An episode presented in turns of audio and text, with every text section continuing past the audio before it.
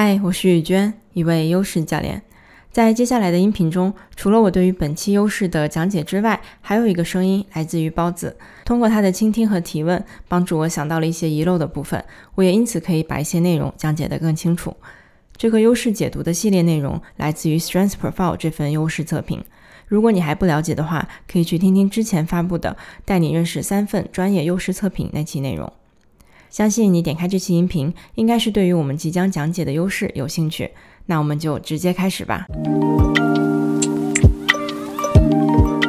接下来我们再看两个优势，一个是 bounce back，会翻译成回弹，然后还有一个是 resilience，呃，韧性，心理韧性。所以这两个我放在一起讲，因为它们的确是挺挺相关的。这个 bounce back 呢，它会更多一层，因为大家也能看到它的这个小图标是一个弹簧，所以它其实指的是有一种。回弹弹回来的感觉，所以当你遇到挫折之后呢，呃，对于一部分人来说，如果你有这个优势，可能你是那种被打击了，然后你会就像弹簧被压下去一样，你会直接的弹回来，甚至因为弹簧假如在地上，对吧？它会弹得更高，它会比之前还要高。所以这就是说，你遇到挫折之后呢，你不会马上被打败，你甚至会鼓起，就是好像有了一股劲儿，让你可以突破这个现在的困境。所以它的恢复力在外人我们外人看来，它就是非常快的。而且因为它多了这个弹回弹的这个感觉呢，就是说它也有一层含义，你你弹回来一定是比你之前好的，就是你在经历挫折之后，你好像就越挫越勇啊，或者是你的这个结果来看，甚至比你在遇到挫折之前的那个境况还要好。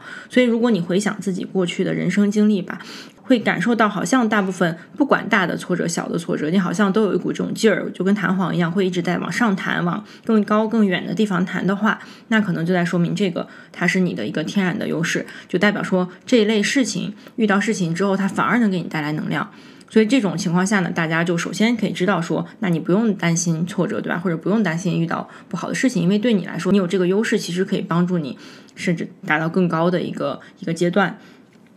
然后呢，如果说它不是你的这个天然优势，大家其实也可以去自己去反思一下。如果可能对你来说，每次当你遇到一些呃大大小小挫折，可能你不是那种马上就会恢复的人。你通常会需要花一段时间，具体你花这个时间干嘛呢？可能每个人又不一样了。就有的人他可能是在花时间理解现在这个情新的情况或者新的这个挫折，把他带到了一个什么呃情境里面。那有的人呢，他可能就是花更多的时间去思考我该怎么办，我该用什么方式恢复。甚至有的人他可能，比如说我能想到一些呃人际交往方面优势比较强的人，他可能就是要花一段时间去跟人去联系，或者是靠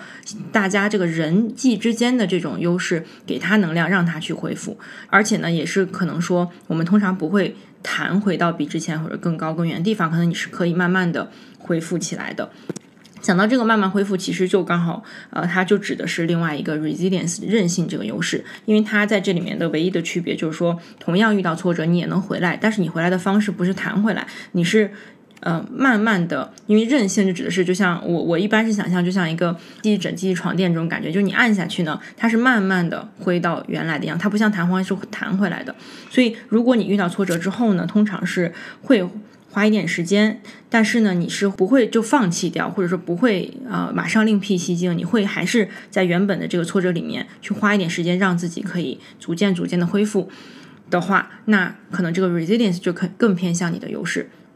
因为这两个优势很像，所以其实，呃，我们仔细去分的话，其实的确在人群中或者在每个人身上，你可能会发现你的遇到挫折之后的应对方式，天然的应对方式是不一样的，可能更偏向呃 resilience 或者更偏向 bounce back，但也有的人可能是两个都有，就代表他在不同的挫折的情况下，他会选择使用不同的优势来帮自己恢复。那如果刚好这两个你都没有呢？他也只是在说你呃遇到挫折之后。呃，可能你不会用慢慢恢复或者是弹回来的这些方式，因为我自己呃在跟大家咨询交流下来呢，有两个有两个可能性吧，比较常见。一类人呢，就是他们是非常有创造力或者非常有新的想法的人，所以他通常遇到挫折之后，他不会想要回到原来的那个状态，或者说硬要弹回去。他可能想的是，哎，那我有没有就这条路堵了，那可不可以走另外一条新的路？就好像对他来说，他马上就可以发现一个新的方向，他选择走另外一条路去达到他的结果。那还有一类我自己遇过，我觉得很有趣的，就是这两个优势他都没有。但是后来就发现，其实在他的定义里面就没有挫折这个词。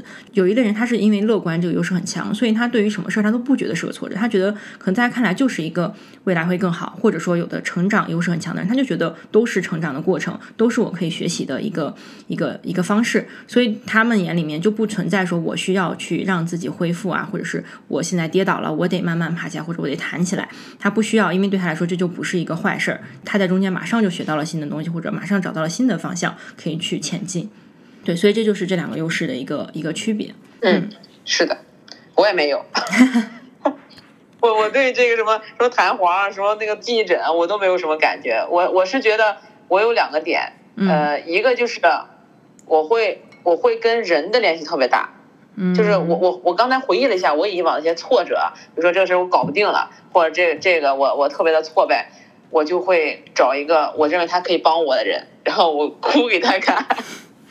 然后然后找到找到一帮子可以帮帮助我的人，然后这事就过去了。嗯，或者是我会我会就像你刚才说的那个，就是比较灵活或者比较创造那种。可能有些人如果 diss 你的话，他会说你是你是很容易放弃啊，或者说。一点韧性都没有，呃，你一掰就碎，一掰就碎，这一点反而是就是外界的这种对我的这种标签或者是这种评判，反而是对我伤害更大的。这一点也就是说，为什么我觉得大家正确的去认识优势非常重要，对吧？因为如果在你认识优势之前，你就觉得，哎，我好像怎么跟别人比起来这块不行。但是其实你现在发现，哦，原来你的优势是在别的地方，你有你自己的方式可以去达到你的结果。那在你心里来说，就不容易被别人那么那么快的就打压下去。对。就是这一个事情，大家那句老话叫什么“八仙过海，各显神通”，就是过过错着这片海，咱们各显神通，我只要过去就行了，你不要说怎么怎么着。是的，是的，所以，我我觉得这两个优势其实就是对挫折的应对方式吧，就是其实还挺重要的，因为肯定大家都会遇到，对吧？不管是什么样的情况，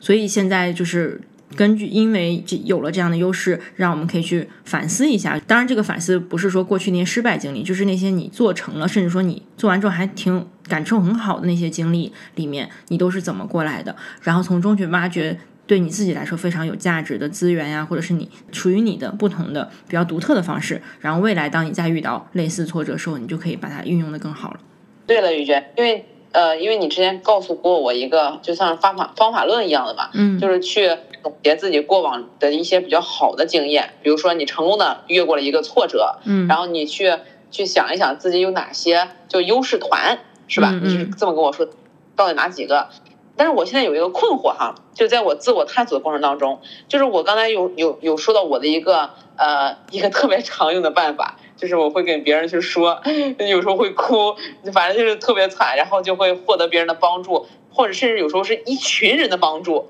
嗯，但是。就是我自己知道我是这么一个表现，我是这么去干的。我需要去再把它靠到某一个优势词上吗？还是还是只是知道这样一种表现，这样一种方法就行了？我我理解了，就是呃，如果说在你脑子里面，你大概现在一回想你就知道啊，我是这么干的。未来我你如果再给我这么一个类似的场合，我一定能干出，就是一定我知道该怎么做的话，那就没必要。因为你就已经知道了，对吧？用你自己的词汇跟你的理解，你知道了。但如果说你让你仔细去回想，你发现你大概知道，但是你不知道你怎么，你到底怎么做到的话，那可能就需要，因为这些都是工具嘛。就优势对我来说就是一个工具，帮助你去用这个角度去思考一下，然后你把它理理清了之后，再用你自己喜欢的词去定义它是没问题的。嗯，明白。